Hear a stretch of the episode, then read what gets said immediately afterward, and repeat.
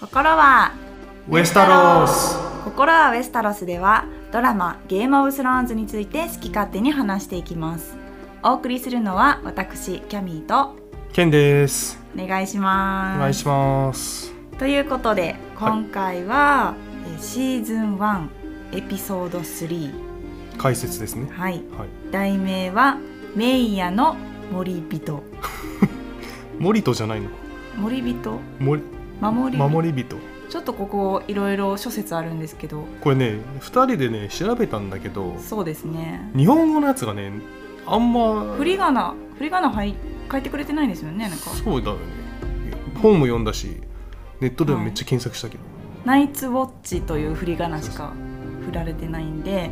まあナイツウォッチでいいですか ナイズウォッチでいきましょう現代は現代はロードスノまた全然意味が違う題名ですよねーそうね、ナイツウォッチとロードスノーはまあ別の単語ですからねうんまあ、ロードスノーは日本語で直訳するとスノー閣下、うんまあ、この言葉は後ほど出てくるんですけどそうですね、はいまたその時に押さえていきたいと思います、はい、はい、まだシーズン1の3話ですけどまだまだ用語解説とかかなりあるんですけど大丈夫そうですかそうですねちょまた前半はがい結構ね新キャラとかそうですね登場するから、まあ、ちょっとこんがらがる可能性があるんですけど、うんうんまあここで情報処理をまあしていったら、まあ、シーズン23と楽になっていくのでぜひついてきてほしいなと思います。はいはい、ということで、はいえーなるべく時系列はいで話していきたいと思うんですけど、はいえーまず冒頭はいから入ります、はいえー、とついに、えースネッドをはじめとしたはい北部の人間がうんうん王都であるキングズランディンキングズランディングに到着します、はい倍馬でねそはいでもやっぱ見る限りだとやっぱりねあのキングズランディングはオートなんで、明らかに北部よりもきらびやかで都会な感じがありましたね、うそうだねやっはいぱウィンターフェルとか比べるとはいなんかやっぱあ暖かいイメージうーんそうですね、うん生えてる植物とかもなんとなく、まあ、南そう国そとうまでは言わないですけど少し暖かなイメージが湧く年でしたねはい、はい、ついにうん、鉄の玉座ドーンとそびえ立ってました、はい通り鎮座ます鎮座されてましたねこの鉄の玉座は、えー要はですねうん王様が座れる椅子はいですね私鉄の玉座に何回か座ったことあるんですけど、うんなんかもうもはやもう登場人物の一人ですよね鉄の玉座って、うんうんうんもうなんか実際にまあレプリカですけど対面した時はまあ黄色い悲鳴を上げてしまうぐらいあ鉄の玉座さんやっていうねどこで座ったんですかえー、と私は、えーヨドバシカメラ梅田のね大はいは阪い梅田のヨドバシカメラのはい DVD 発売のイベントの時と、はいはいはいあとは Hulu の「プレミアムナイト」っていう、ああそれ東京はい、それは東京あでー座ったんですけどはい、なんかまあやっぱちょっと芸能人扱いですよね、ですよねはい、鉄の玉座さんやということでそれ Hulu でもやっぱ人気あったんだ Hulu 人気あります一番多分ゲームオブスローンズのブースが人気あったんじゃないですか最終シーズンの時だったので2019年そうですねはい、なるほどうん、ちなみに私も2回座りましああたらどちらにえーヨドバシカメラ梅田はいあとね東京の羽田空港おーそこでねアイルランドの、はいえーアイルランド大使館はい。でなんかイベントを開いててうーん。まあそのゲースロー、えーツアーみたいなはいはいはい。ロケツアーみたういな、ん。そういうイベント行ってうて、ん。まあヨドバシカメラの時って思ったんですけどやっぱ鉄の玉座さんってね圧倒的な存在感じゃないですかはいでもなんかヨドバシカメラ梅田に鎮座してるヨドバあの鉄の玉座さんはヨドバシカメラのなんかもう圧力にね飲まれててちょっとね負けてましたねうんそれ俺が行った時誰も座ってな かったてか誰もいなかったよいや鉄の玉座を飲み込むヨドバシすげえなって思いましたけどあていうか俺もう一個乗ったわあ座ったわどこですかえっ、と渋谷ロフトのえあーーとねにそれもね2019年の12月かな、ゲームオブスローンズ展かそうそうゲームオブスローンズでやっあててーまあ、ゲームオブスローンマズジで誰もいなかったけど びっくりしいたや流行ってほしいですね、まあうんそれぐらいイベントがね濃厚にあった時期はもう過ぎ去ってしまったので日本にもう玉座さん来ることはほぼほぼないかなと思われるんですけど HOTD が人気になればそうですねまたねどちらかにいらっしゃると思うので、日本に来日してほしいなと思いますね。はいということでい玉座さんの話が長引いてしまいましたけど、はい、えーエピソード3の話にちょっと戻しましょう。はいはいあちなみにあの鉄の玉座は、はいまだ続くんですか、うん、 もうちょっとだけ言おうかなと思って、あのねこれ普通の椅子じゃなくて、はいはいはい。剣が溶かされたギザギザにも程があるよそうあそうの椅子。そういう椅子なんだけど、まはあ、これは剣は何かっていうと,、いはい。えー、と昔ねエーゴン征服王んっていうのがいましてはいはいはい。でそのエーゴン征服王はターガリエン家の初代王様、うんうんうん、まあ、300年前に、えー、と七王国っていうものをはい統一したはい人、はい。でその人の戦で勝ったうんうん。倒した敵のうんうん、剣を溶かして作った椅子があの椅う子、ーん。でずっとターガリエン家が座ってたんだけど、うんまあ、自分の勝利を象徴するような、ね、椅子ですよね。そうそうでロバート反乱が起きてターガリエン家いなくなって、はいで今はロバートが座ってると、うんうんまあ七王国の人たち、まあ、特に貴族の人たちにとってはかなり価値のある、まあ、武道館みたいな感じですかねうんうんアーティストにとっての。うんはいで、えー話を戻しますが、はいえー、とその前に、はい鉄の玉座の前に、えージェイミーが、はいまあ、堂々とうんうん座ってましたうんそしてネットと会話になります、はい私このシーンがめちゃくちゃ好きなんですけど、はいあのね2人の間がね会話の間ですね。そうそうそう、はい、なんか支配権を取ろうとするうーん2人のねやり上取手り上手に来ようとしますよね。マウント取り合う感じが。うんでまあジェイミーはすごいいなんかね意地悪な感じでね、うんネットに対してね「ここは複雑な思いがするでしょうんう」とかまあすごくいネットに対して嫌な昔話をうんうんうんうんするんですが、ここはなんかその背景とか一切説明ないんで、そうですね。ちょっとさらっとだけ言いたいと思います。はいはいこれ何かっていうと,、はいえー、とネットのはい。父と兄、うんお父さん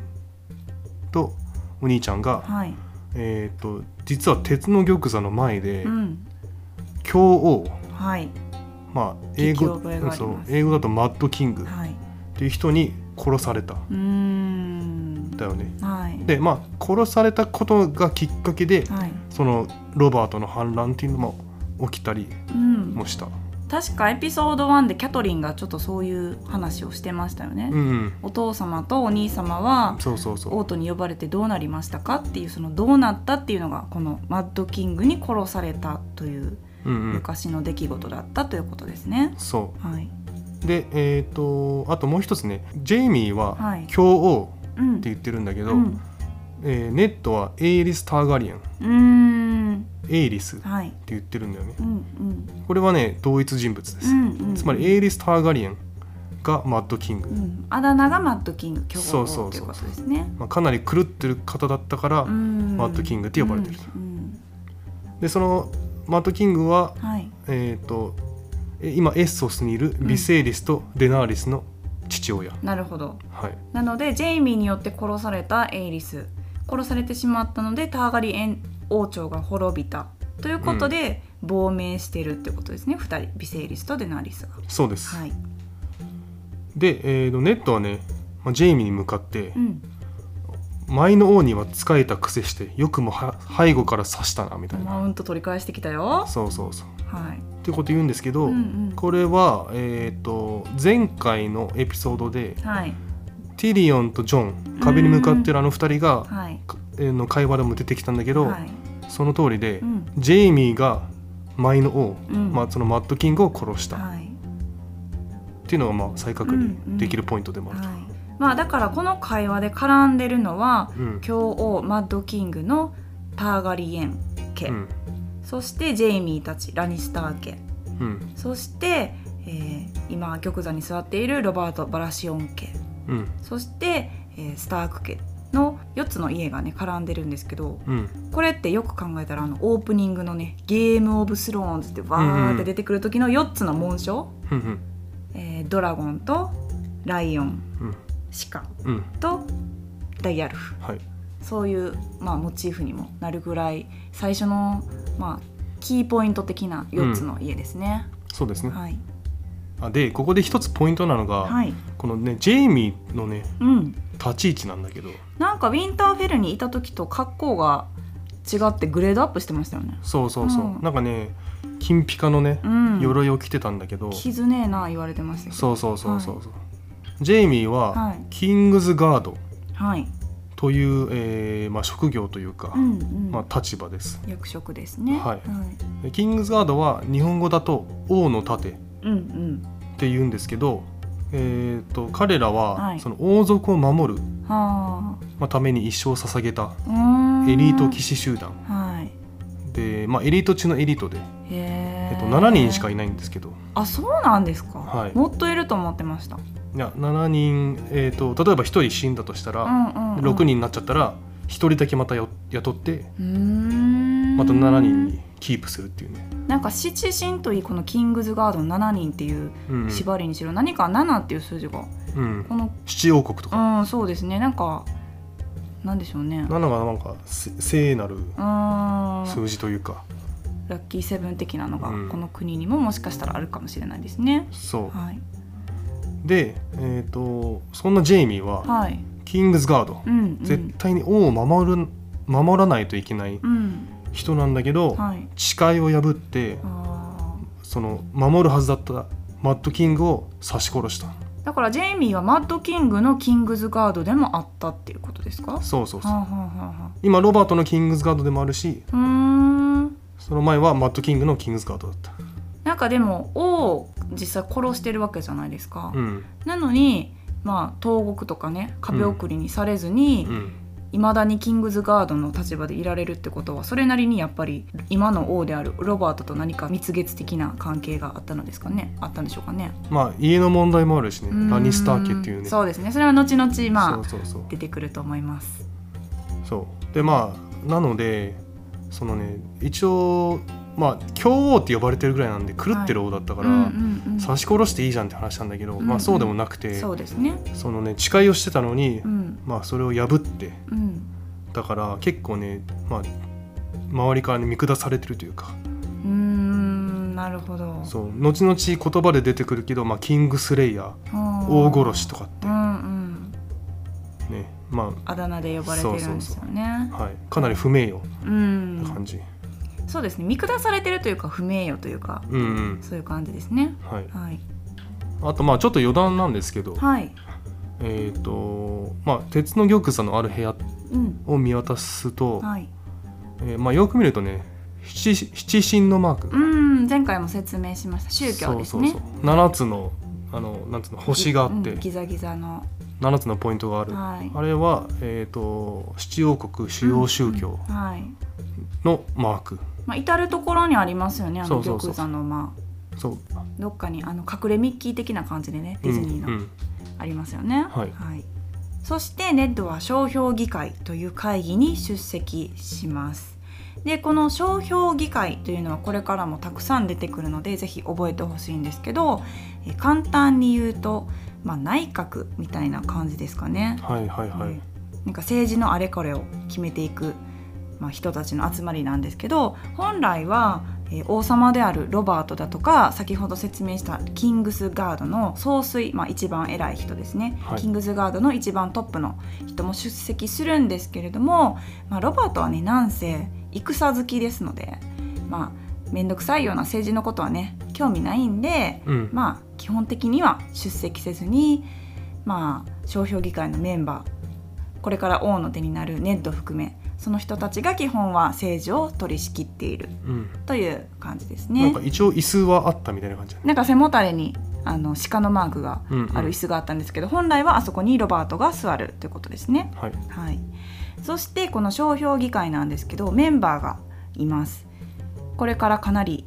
えー重要になってくるキャラクターなので、ぜひ覚えてほしいですはいじゃあまずは、えーバリスはい、別名スパイダーうとん、言います、えーっと何ですかねちょっと着物っぽいオリエンタルな衣装を着たまあそうだね、まあ髪の毛が生えてないタイプのうんちょっと丸っこいおじさんうん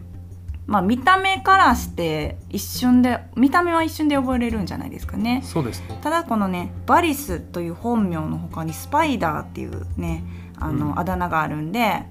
バリスとは呼ばずにスパイダーっていう人もいるからね誰のことか急に分かんなくなることがあるんですけど、まあ、バリスイコールスパイダーです。うんでまあこのスパイダーの覚え方は、まあ、うんこの人のねこのバリスという人の人柄キャラクター性を覚えればすぐに覚えれると思うんですけど役職としては、うんえ密告者の長、はいまあ、秘密を握っているというか、うんうんまあこの小鳥っていうねリトルバーズっていう表現をしてたんですけど、まあ、スパイみたいなね集団を、えー雇っているというかうんまあ、取りまとめを行ってるうんうん、なのでいろんなところにまあ何ですかね要はそのスパイ集団をうんうんその取りまとめてて、うんでそれがクモの巣うーんみそうたいでにすそねの情報がなんつううのん、情報網そうそうそうそですねうをキャッチしてるからまあスパイダーって呼ばれてる、はいはいはいうんうんまあでも小鳥ってスパイっていうよりかは、まあ、耳をそば立てていろんな人の噂話とか情報をうんキャッチしてそれをこのバリススパイダーに届ける役目の人たちですよね。うんううんんでまあ途中の会話にも出てきたんですけど、まあ、北部にも私の小鳥がいましてねみたいな感じで言ってたのでこそのうセチ王国全土にこのリトルバーズ小鳥たちをまあばらまいてるというかうん派遣してる感じなんですよね。もうインターネットみたいな感じじゃないあー、まあ、この時代携帯ないんでねうんちなみにこのバリス宦官なんですけどはい宦官って何ですか宦官はまあ昔中国とかによくいたはい、そのなんか天皇とかに使えうんうる、ん、えー、と虚勢された奴隷みたいうーな、んまあでなるほもどバリスはまあ奴奴隷ではないけどそうですねうん、ただまあ虚勢されてる うんうんうんなんかゲームオブスローンズってこの虚勢されてるかされてないかも結構ちらほら会話に出てきたりし ます、ね、結構出てくる、ね何か、まあ、重要ではないかもしれないですけど、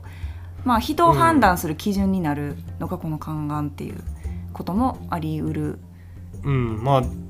バリスは奴隷じゃないけど、うん奴隷である象徴でもああったりもするし、うーんまあ、場合によっちゃねなるほどなるほどあとまあこ単純に子供を作れなくすはいるとか、はいはいはいそして2人目が、えーレンリ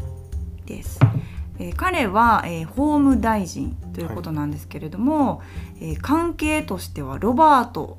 バラシオン王の弟です、レンリー・バラシオン、はい、本名はレンリー・バラシオン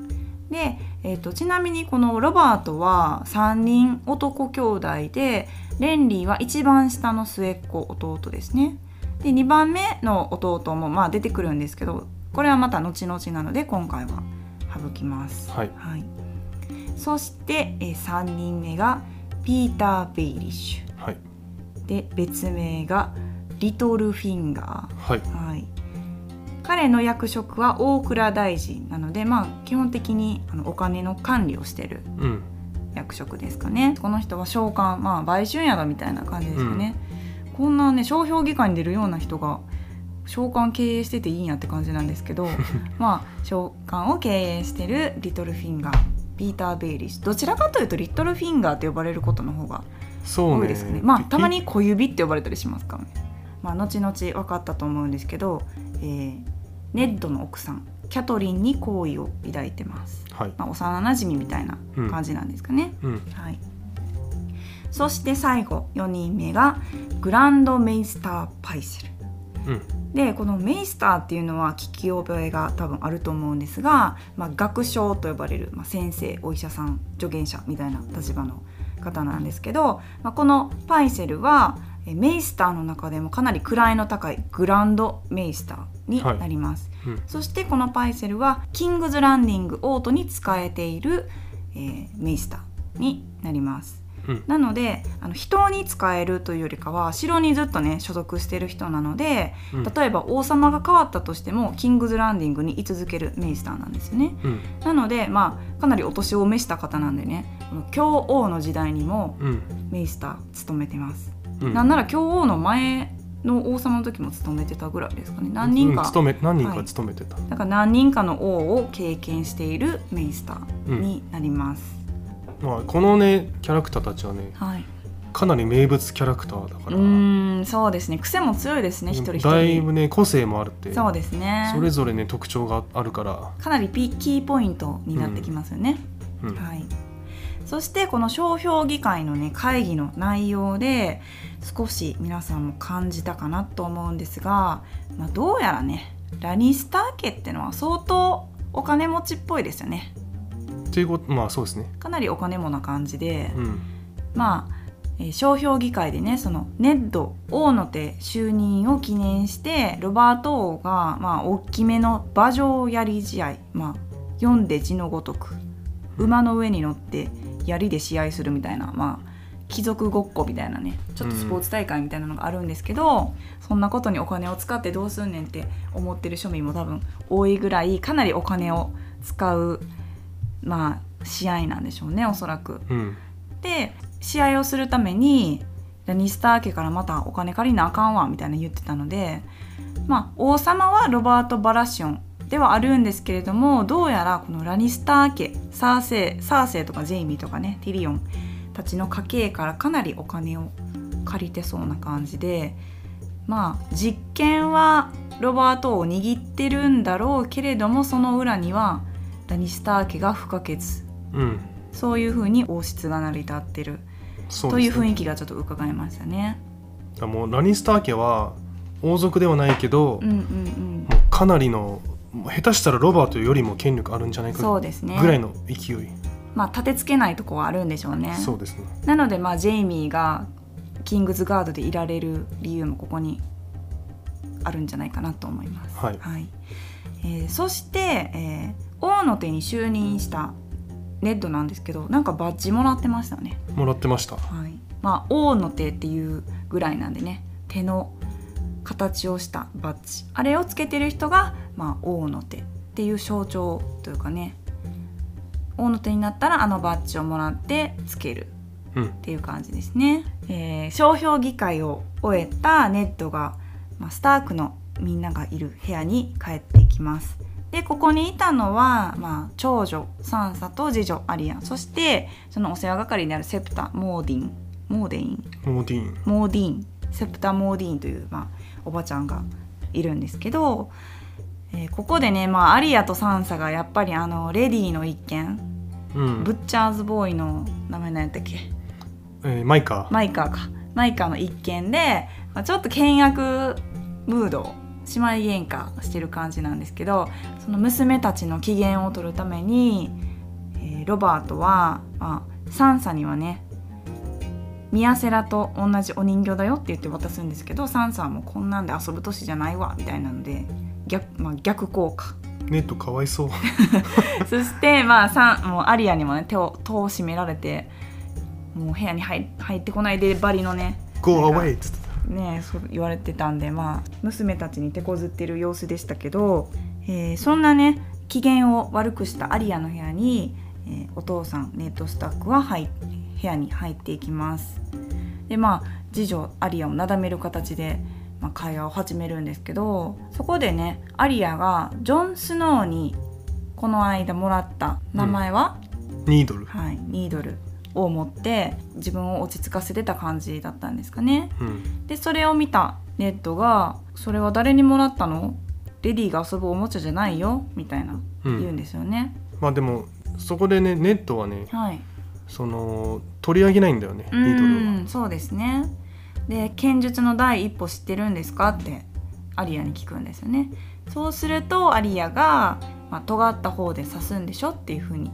ネットに言うんですけど、まあ、これはジョンから教わったことで、まあ、うん子供らしい返答ですよね、うん教わったことをそのまま言うっていうのはう。んそっくりそのままはい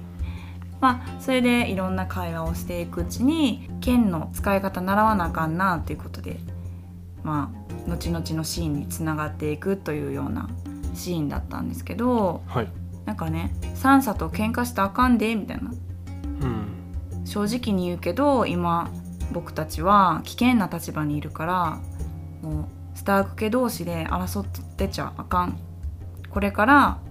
冬が来るお前は長い夏しか知らないでも、ううんうんちのモットーは「ウィンターイズカミングやんなうんそれを忘れずに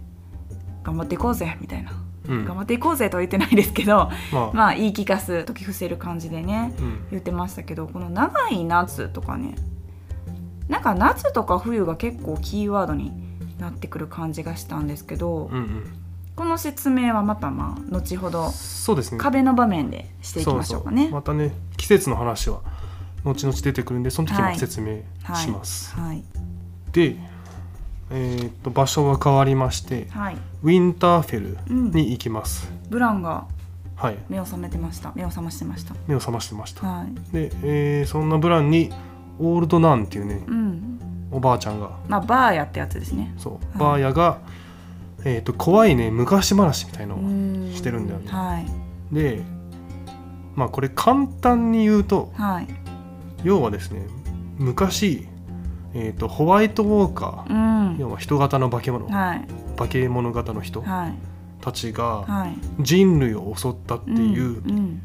長き夜うんまあ英語だと「ザ・ロング・ナイト」うんって呼ばれてるなんつうの都市伝説というかまあでも今や子供たちの中でのおとぎ話みたいなそうそう感そじうですそうよねまあね夜寝る前にうん話したりとかそういう感じのおとぎ話ですよねそうでそういう話をしてまあ当然ね、まあ、その後ねロブがね、うん部屋に入ってきてね、うんまたそんな話してんのかようみんうたいんな、うん言うんだけど、まあ、これ何度も言ってるように、うんまあ、ロブだけじゃなくて、うんまあ、ティリオンとかもそうだし、みんなうんホワイトウォーカーの存在を、うんあの信じてないんだうんようね、んうまんあ、信じてないけど我々視聴者ははい第1話のうん冒頭のシーンで、うんまあ、いるってことは知っちゃってるけうど、んうんまあ、そういう話をしてました、はいあまあ、この後、はい、はいまあブランとうんロブが、まあ、お話をうんするんですが、はいまあ、ブランはなんとか一命を取り留めたうんですがはい落ちた時の記憶がないっうんてことが分かりますいやー記憶を頼りに3話見ましたけどね私、うんうん、で記憶がないっていうことは、はいそのサーセイとジェイうミーんの秘密の関係も知らない、知らない、口ど口うん止めされてるってことですね、そう自然にもう見たけど覚えてないって,、ういうんっていうことが分かるのと、うんあとね足がねもう治らないうんもう歩けないこことそうがですねここで判明しちゃいますはいでなんか個人このシーンはうんすごくね、個人的に好きでへえこのロブのね演技がねすごい印象的だったんだよねいやでもなんかあの時塔入ってきたロブ一皮むけてめっちゃ男前やったなこなんのか間ね久しぶりに見るとね、うんかっこいいと、かっこいいと思ってえロブかっこいいと思ってねうん、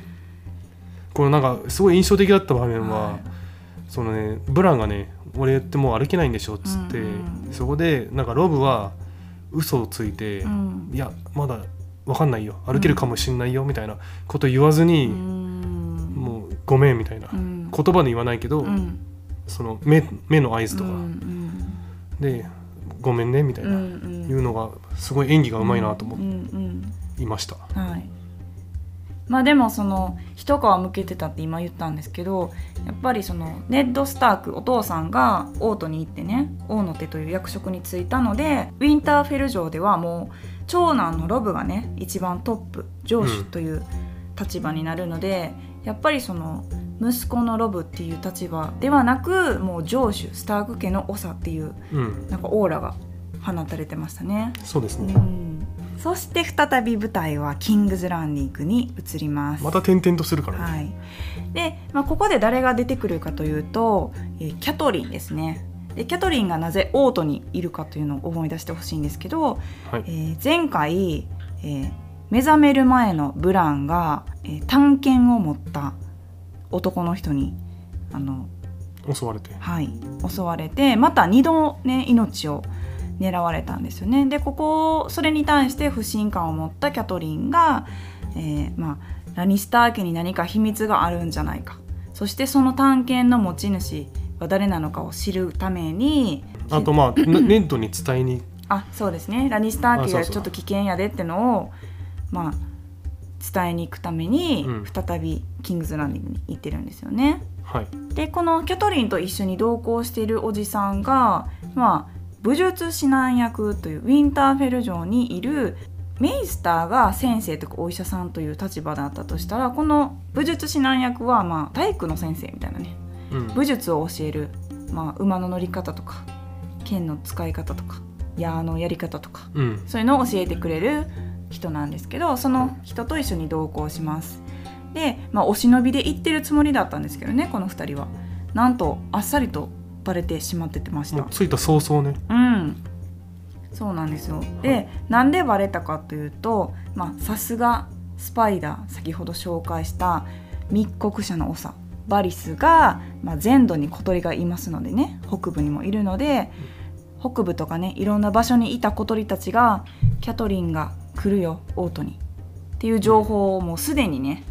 さすがスパイダーそうなんですよ情報網が半端じゃないんで知られていたということですね。うんこちらにおいでくださいみたいな言われてキャトリンと、えー武術指南役であるサー・ロドリック・カッセルはリトルフィンガーの召喚に向かいます。はいはい、でここでねあっさりとこの探検の持ち主が分かってしまうんですね。うんジョフリー王子の誕生日、まあ命名日って言われるんですけど、うん命名日に、まあ、さっき言った馬上やり試合まあお祝い事があるたびにこの試合やってるんでしょうねきっと貴族たちは。うんでその馬上やり試合で、まあ、選手同士戦う者同士どっちが勝つかっていう賭けをしたと。で僕はジェイミー・ラニスターが勝つって言ったうんそしてえーティリオンうんは花の騎士、まあ、今後また出てくるんですけど花の騎士っていうロラ・スタイレルという人物が勝つっていう風にかけたそこで僕は賭けに負けたからその探検はティリオンの元に行ったもともと僕のだったけど、その賭けに負けたせいで今その持ち主はティリオンだよっていう風にキャトリンに明かすんですねはいでもこのシーン見てケンさんティリオンえマジでって思いましたいやティリオンのだったかもしれないけど、うんティリオンのキャラクターからしてみたらそうなんですよね絶対に資格を送らないというか、うんうんうんブランを殺す意味が全くないしそもそもティリオンが人を殺すっていうのがイメージできない、まあ3話まだ3話目ですけどなんとなく私たちの中でティリオンいいやつやから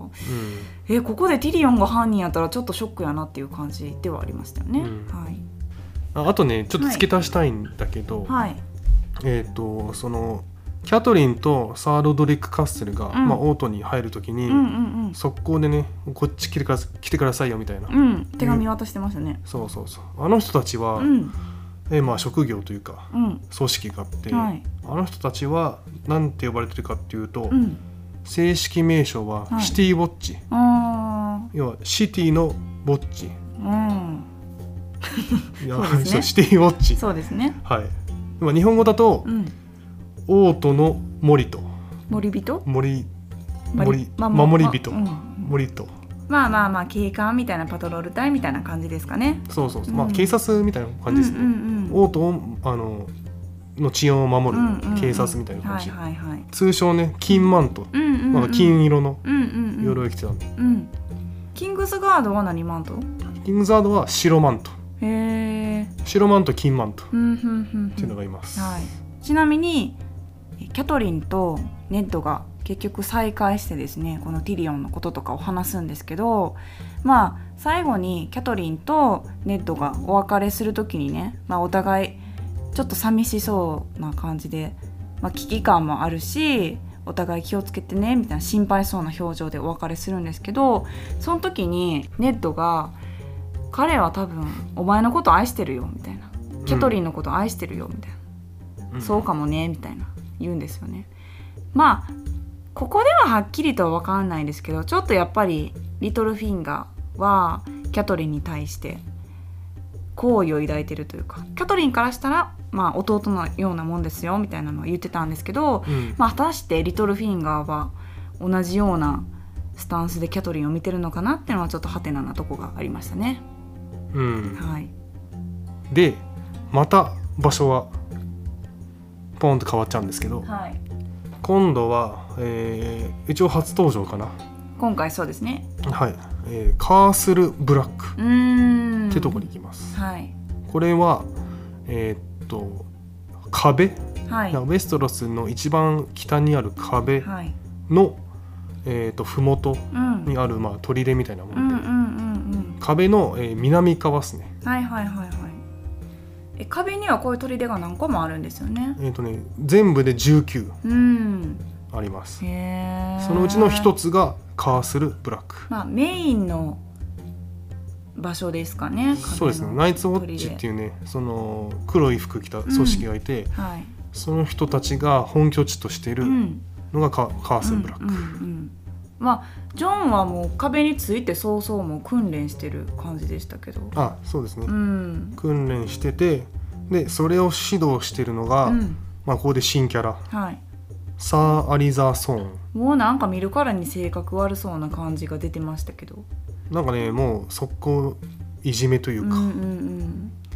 いやー壁ちょっと厳しそうやな、これ逃げ出したくもなりますようんやしやっぱりなんでしょうあのジョン・スノーってねその前回のエピソードでティリオンにね壁の実情内情を知らす教えてもらって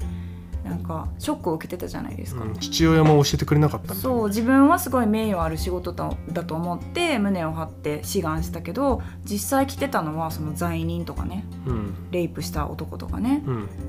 その虚勢するか壁送りになるかどっちかを選べって言われてこの人たちは壁に来たうんえじゃあ虚勢と同等レベルのものなん壁に行くことってっていうかなりショックですよねそれって、うもうん罰ゲームに近くないですか壁送りまあそうですうねんでそういう人たちが集まる中でねまたこういうさあアリザーソーンみたいな意地悪な人来たらいやージョン結構やばいですね今うんかなりまあ思ってたのと全然違うってことがここでもう早速分かっちゃうとそうですねそうでそのアリザー・ソーンにねジョンはねロード・スノース今回の現代ですよね、そうスノー閣下ってうん、呼ばれてたんですけど、うんうんこれはなんかどう思いました、いやなんかそのドラマではね「ロードスノー」みたいに言われて、うんジョンもなんか「チ」みたいな感じでね表情では表してたんですけどその気持ちのうちはねその言葉とかセリフにはなってなかったんですよねその「うんロードスノー」という呼び方に対して。ただやっぱり原作の方ではこの呼び方は嫌いだったっていうふうにうんジョン・スノーはこのこういうふうに呼ばれるのは嫌いだったっていうふうに書いててまあまあ簡単に考えると、まあ、スノーっていうのは、まあ、お年子うん名字なのでそれにねロード閣下ってつけられるもんですからまあお年子お年子様みたいな感じでしょ言っうたんうら、んまあすごいバカにされてますよねうんお年子であることと、まあ、貴族上がりなこととまあそりゃかなり嫌味なあだ名じゃないかなというふうに思いました、う、うんんあとねもう一人はい新キャラがいます、はいえっ、とジオモーモント、なんかティリオンとうんうん話してましたね、上の方からね見下ろしてた、おじいちゃおんじいちゃんはいこの人はナイツウォッチの総帥う、んうんつまりナイツウォッチで一番偉い人はいです取り仕切ってる人ですねはいでまあこのモーモントって名字はなんか聞き覚えあると思うんですがまあ後ほどはいまたつながっていくと思います。うんはい、ということで再び舞台はキングズ・ランディングに移っていきます。はいで、まあ、ロバートの部屋でなんか、まあ、トークしてたんですけどうん結構ロバートやっぱり酔っ払ってますよね基本。まあ第1話からもうずっと飲んでるイメージがあって酔っ払ってなんかね女の人に抱きついたりとか。そうそうそう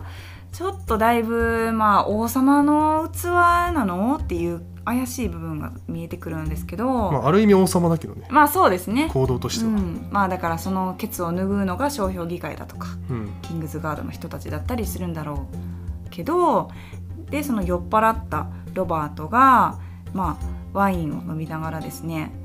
まあいろいろ自慢話というか戦話を始めるわけですねはいそしてまた新キャラが出てきますはいえーその名前は、えーバリスタン・セルミはいーと今言います、はいえー最初に説明した、えーキングズ・ガード、まあ、ジェイミーと同じ役職ですね、うんキングズ・ガードの総帥キングズ・ガードのトップがこのバリスタン・セルミーはい別名はゴータン・バリスタンあまあ後々出てくると思いますけど、まあ、バリスタンセルミーですね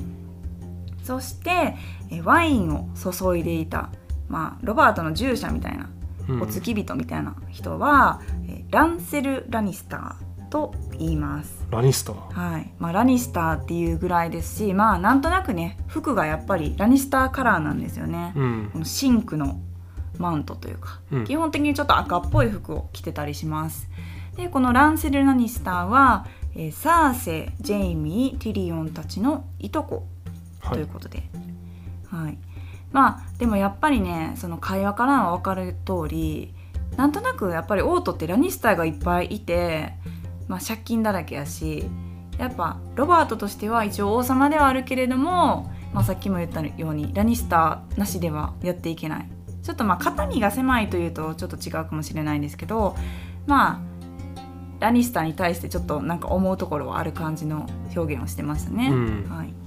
そしてロバートはえジェイミーをですねキングスレイヤーこちらへ参れというふうに言ってかなり酔っ払いながら言ってそうたわざわざそのキングスレイヤーっていう時点で、まあ、ちょっとい嫌味というか意地悪な呼び方ですよねうん不名誉なあだ名なんでねそのジェイミーを読んで、えーバリスタン・セルミ3人でその戦話をするんですけどここでまたマッドキングの話がうん出てきますよね。なんて言ってましたっけ、えっ、とまあジェイミーは、はいマット・キングを殺してるんだけど、うんうんえっ、と、そまあ、そういう話になって、うんうんでロバートは「お前がマット・キングを後ろから刺した時最後になんて言ってた?」みたいなうんまあわざわざこの話を出す時点でちょっともうジェイミーに対して嫌味な感じですよね。うんんって言ってはい、でまあジェイミーは「非家計」ジェイミーは「家計に処せ」ってはい言ってましたはい英語だと「ブランダモバーンゼムオール。ー!」うん、っうーんて言ってました、うんまあかかなりね狂ってるんですよなんかそのバーンゼムオールっていうセリフを聞いたロバートの表情もなんかなんか意味深な表情してましたよね。やっぱりマッドはマッドやなっていう。うん最後までマットやったんやっていう感じの表情してましたけど、まあ、表情で言うとね私ちょっと表情フェチなとこあるんですけど、うんなんかこの3人ロバートとバリスタン・セルミーとジェイミーの会話の中で、まあ、ロバートがね一番最初に殺したやつのシーン覚えてるかみたいな。うんで、まあ、俺はターリー家のやつをハンマーで殴って殺したわみたいなでそういうねなんかまあ酔っ払ってるしきっともうこの話何百回も聞かされてるんやろみなみたいな,、うんなんか呆れてる感じで、まあ、でも呆れてるとも言えないしうん逆らえないし、まあでも聞いてやってんねんぞみたいな目線でねバリスタン・セルミーはロバートの話を聞いてたと思うんですけどそのジェイミーを招き入れてジェイミーのその初めてのキングズガードまあキングズガードにまなる前ですよねジェイミーがまだ重視だった時に殺した時のえいなんかまあ戦話を聞いてるバニバリスタン・セルミーの表情はうんなんかすごいにこやかというか、うんあそうやったなお前あの時頑張ってたよなみたいな態度が180度ぐらい違ったそうなんですよあれどう思いました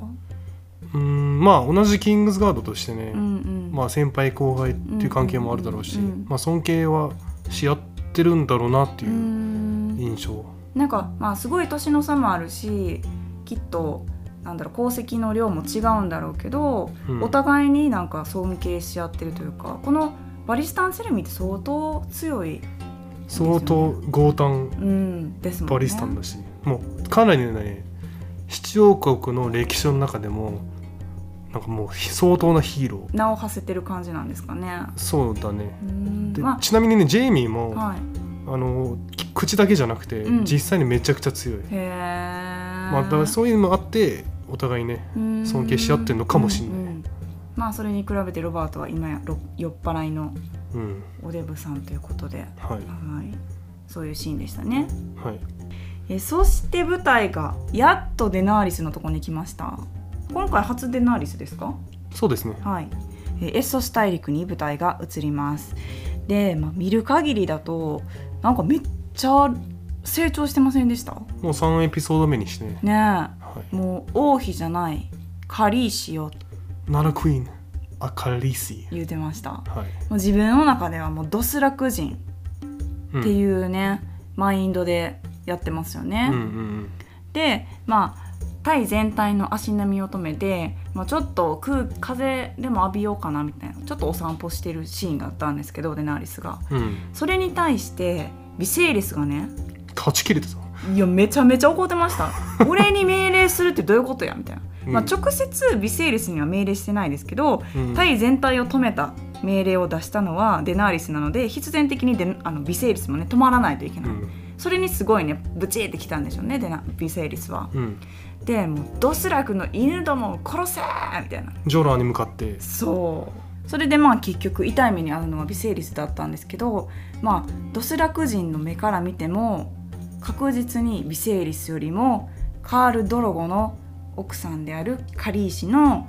デナーリス・ターガリエンの方が立場が上というふうに見ているっていうことが分かりますよね。うんしかもなんかそのドスラクの犬どもっていう表現をしたりだとかよくよく見るともうカリエ氏ってすでにドスラク人たちと同じ衣装ちょっと茶色くてねなんかまあ同じような衣装を着てるのにもかかわらず、まあ、それとカリエ氏は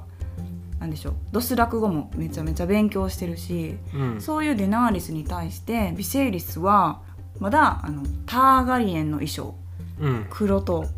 赤の赤のドラゴンのねマークとか刺繍なのかなあれはよく見たらが書かれてるような服を着てるぐらいやはり馴染もうとしないうんカリー氏は逆にみんなと一緒に生きていくためにいろんなものを習得しようとしてる姿勢が伺えましたよね。そうだねだからもう微生列に関してはうん、ドスラクをもうし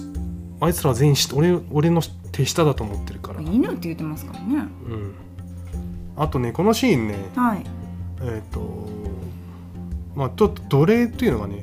キーポイントだなと思っててて、て。そうですね。そうあのドスラク人が奴隷に対する、うんまあ、丁寧に扱ってないっうんうんんていうことで、。まあ、デナーレスはそのタイを止めたんだけど、うんうんうんそのデナーレスが奴隷に対してどう扱うかうん。うん。っていうのが、まあ、結構この物語のキーポイントかなっていうのがそうですね奴隷という言葉とかその扱いに対してちょっと引っかかりを感じているように見えましたね。うんうんうん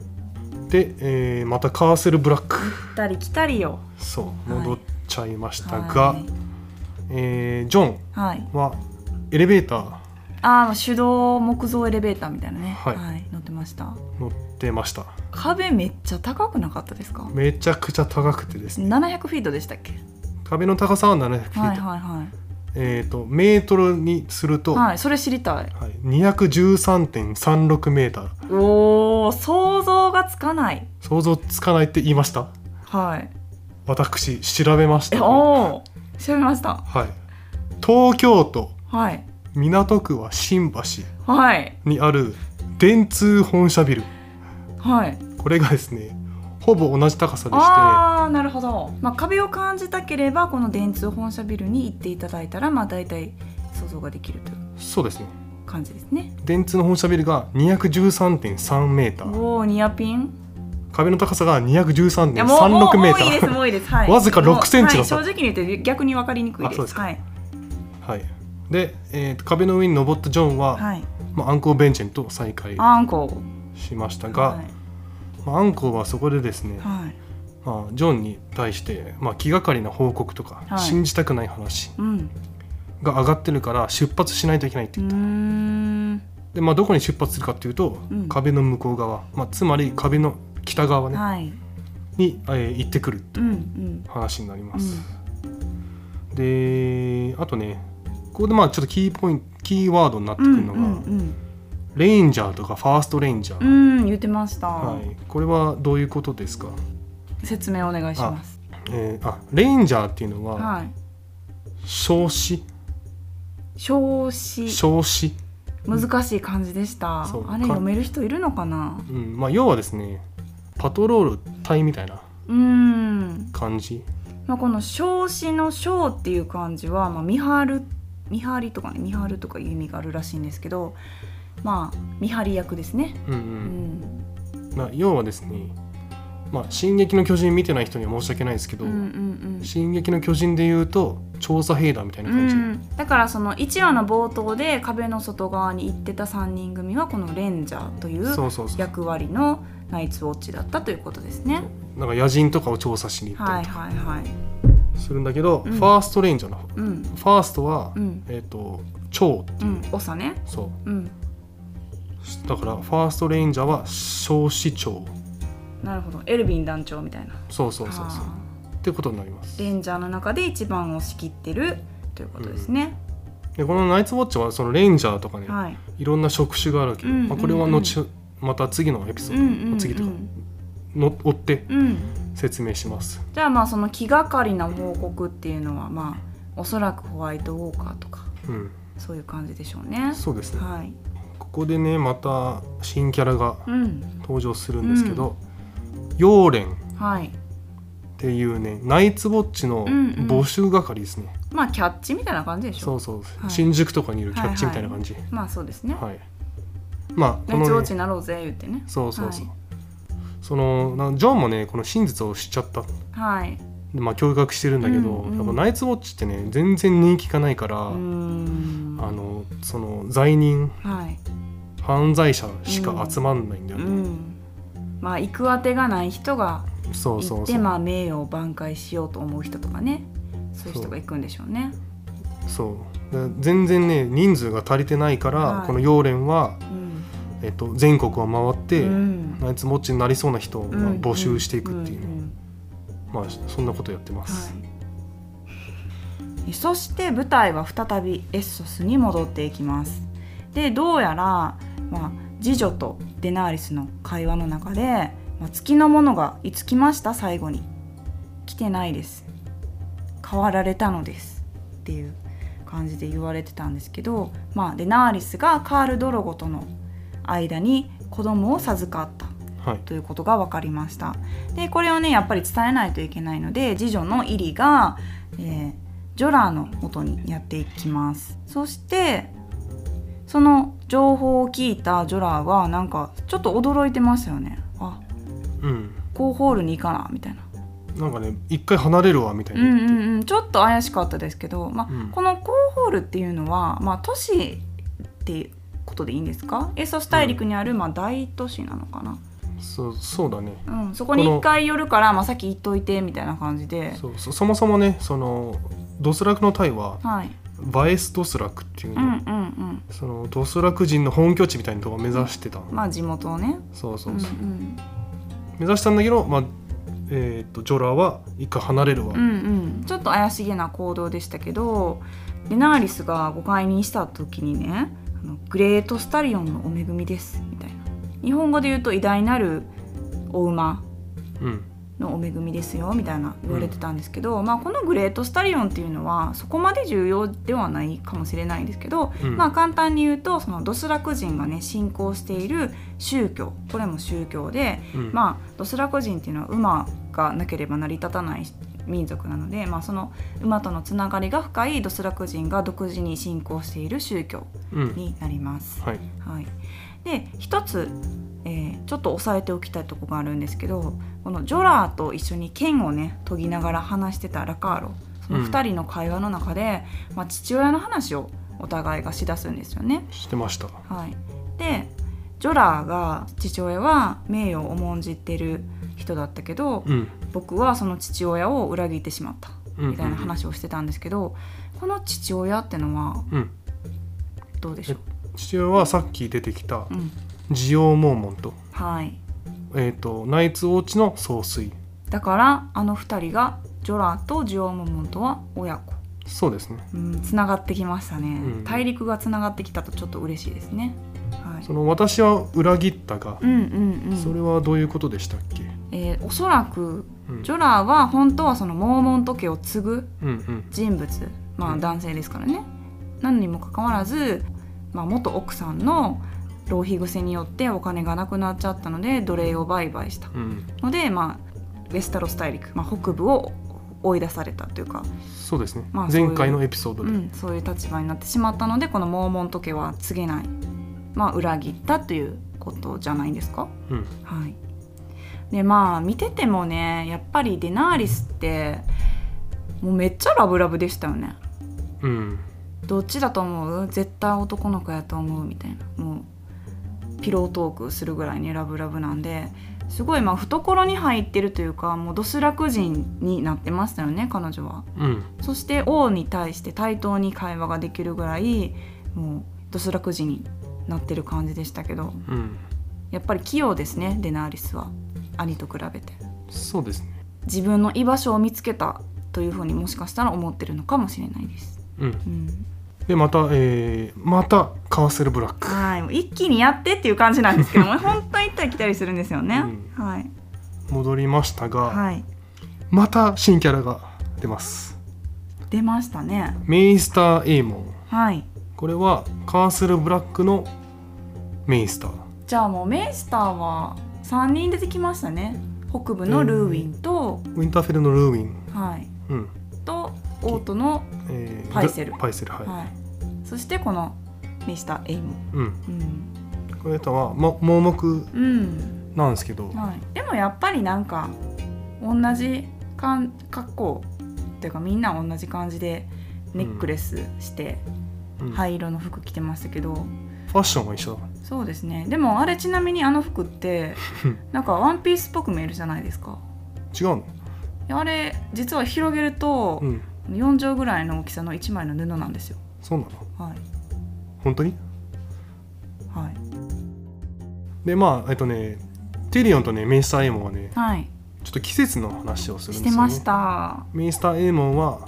テリオンさん冬はいくつ経験しましたテリオンは8ついや9つかないうんうん生まれた冬は3年続いたけどねみたいなどういうことそうでメイスターエイモンはえっ、とでもねこの夏は9年続いてるみたいなうーんまあじゃあ今は夏ってことですけど9年もうんうんこれはですね、はいえー、と簡単に言うと,、はいえー、とこの世界では、はいまあ、いわゆるね日本の四季うん春夏秋冬っうん、ていうのはなくて、うん、はい夏が何年か続いて、はいで冬が何年か続いて、うんでまた夏が何年か続くみたいな、あーしかもその何年っていうのは決まりがなくて短い冬もあれば長い冬もあるそうそうそう短い夏もあれば長い夏もあるそうそうそうそう気まぐれですねそうあだからもう冬が何年か続くと、ーうんうんうん、うもん、う結構終わりというか、うんまあ、当然農業とかね、蓄えが必要ですよねそうそうだからつまりウィンターイズカミングですよそうそう常に備えときなさい、そうそうそうそううんあとねもう一つねやっぱここでもねホワイトウォーカーの目撃情報はい、の話になるんですけど、うん、まあえー、とメイスターエイモンとかはい、総帥のジオモンモンとは、ティリオンにねちょっとお願いしますよと、うん、あなたはのお姉さんははい、王妃じゃないですか、うん、王妃の力があったら人呼べますよねと、うん、うん、うちはもう1,000人もいないと千人ってめっちゃいそうに聞こえるんですけど、これって少ないんですか。これはですねはい。少ないんですよなぜかと言いますとあーは、壁はいはい。長さは約300マイルえーっと、ウェスタロス大陸の北側に、まあ、ドドドドドーンとな並んでるわけですね。はい並んでるというか、つながって。はいそれが300マイルの長さ。ははい、あ、はあはあはあ、300マイル、うん、ちょっとピンとこないですね。来ないですかはい。ちょっとやっぱ日本人なんで、いマイルでちょっとあんまり距離をね考えたことがないんですよ。うんうん何キロぐらいってなんかわかります？これはですねはい。 482キロおお、ちょっ調べましたとあピンとこないと思ったらやっぱり調べてる。はいはいえっ、と具体的にははい。電通本社ビル、また？うん、からはい直線距離ではい。兵庫県の辰野市いやちょっと余計わかりづらいよ。どこだし 辰野市の人に申し訳ないんですけどどこだしえー、とじゃああのは壁の端っこの頂上に立った時に兵庫県の辰野市の方を、まあ、見てもらうと、まあ、壁から壁のなんかイメージがつくって感じですかね、そうですねまあ、でも確かにそこに1,000人しかおらんって言ったらかなり手薄ですよね。うんうんう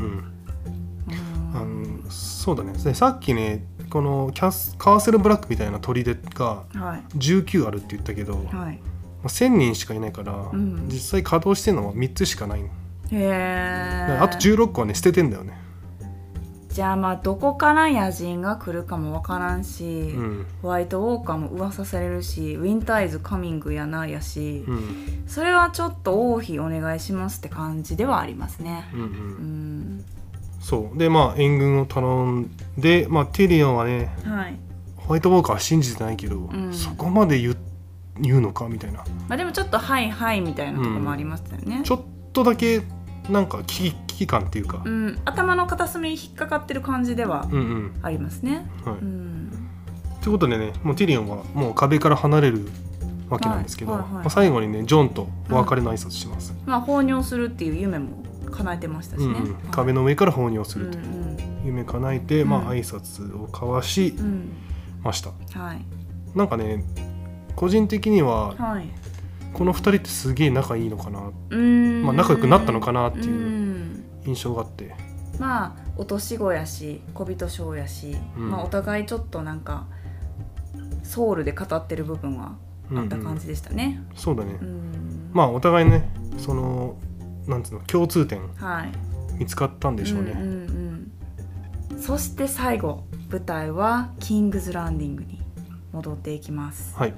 ここでねいい新キャラ出てくるんですよ最後の新キャラね、はいこのエピソード彼の名前はシリオ・フォレルうとん言います、でなんとなくシリオ・フォレルって名前のね響きからしてちょっと異国の感じがしますよねうんで彼はどこから来たかというと、えー自由都市ブレーボスというとこから来ましたうんうんこのブレーボスはどこかというと今デナーリスとビセイリスたちがいる、えーエッソス大陸のうちの一つの都市の名前です。うんでこのシリオ・フォレルはそこのブレーボスで、えー水のダンスと呼ばれる優雅なね剣術の師先生でこのブレーボスの筆頭剣士と呼ばれるほどの腕前のうん剣使いだったということですね。うんでまあ彼は何しにキングズランディングに来たかというとまあ簡単に言うとネッドに雇われて剣で遊ぶのが好きな活発な次女に剣術を教えてあげるためにネッドが雇ったうんということですねかなり楽しそうでしたねアリアそうだね、はいなんかここ印象的なとこありましたうん、俺このシーンもねめちゃくちゃ好きなんだけど、はい私も大好きですそう最後のねネットの表情がうーんすごい印象に残っててそそうなんですよのアリアとねシリオ・フォレルがね木刀でねうんうんその稽古をやってる時にネットは見守ってるんだけど、は木刀同士がいね、はい、当たるねカンコンコンの音じゃなくて、うんうんうんどんどんどんどんその、えー真剣が重なりう合ん、う確かにシャキーンになってたそうそうそうそうってなって、はいでネットはそれを見てなんていうのかなだんだん表情が固まっていくというかなんか最初はすごいあやってるやってるって感じでね、あの微笑ましくそうそうそうアリアの楽しそうな姿を見てましたけどなんかねどんどん表情が固まってってうんなんかおそらくだけど戦がすごい嫌いだったんだなって,、っうーんなるほどねていうのが分かるんだけど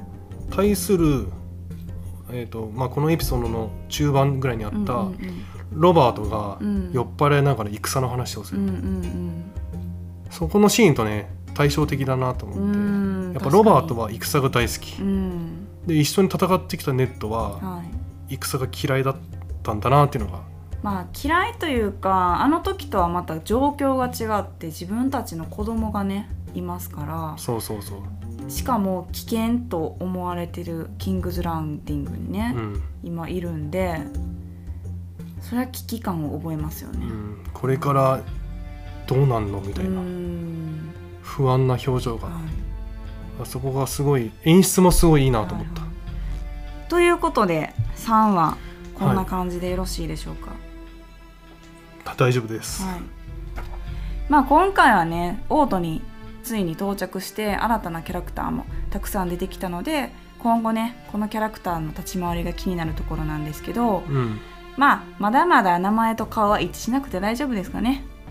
そうですね、はいたただね今回出てきた新キャラははい、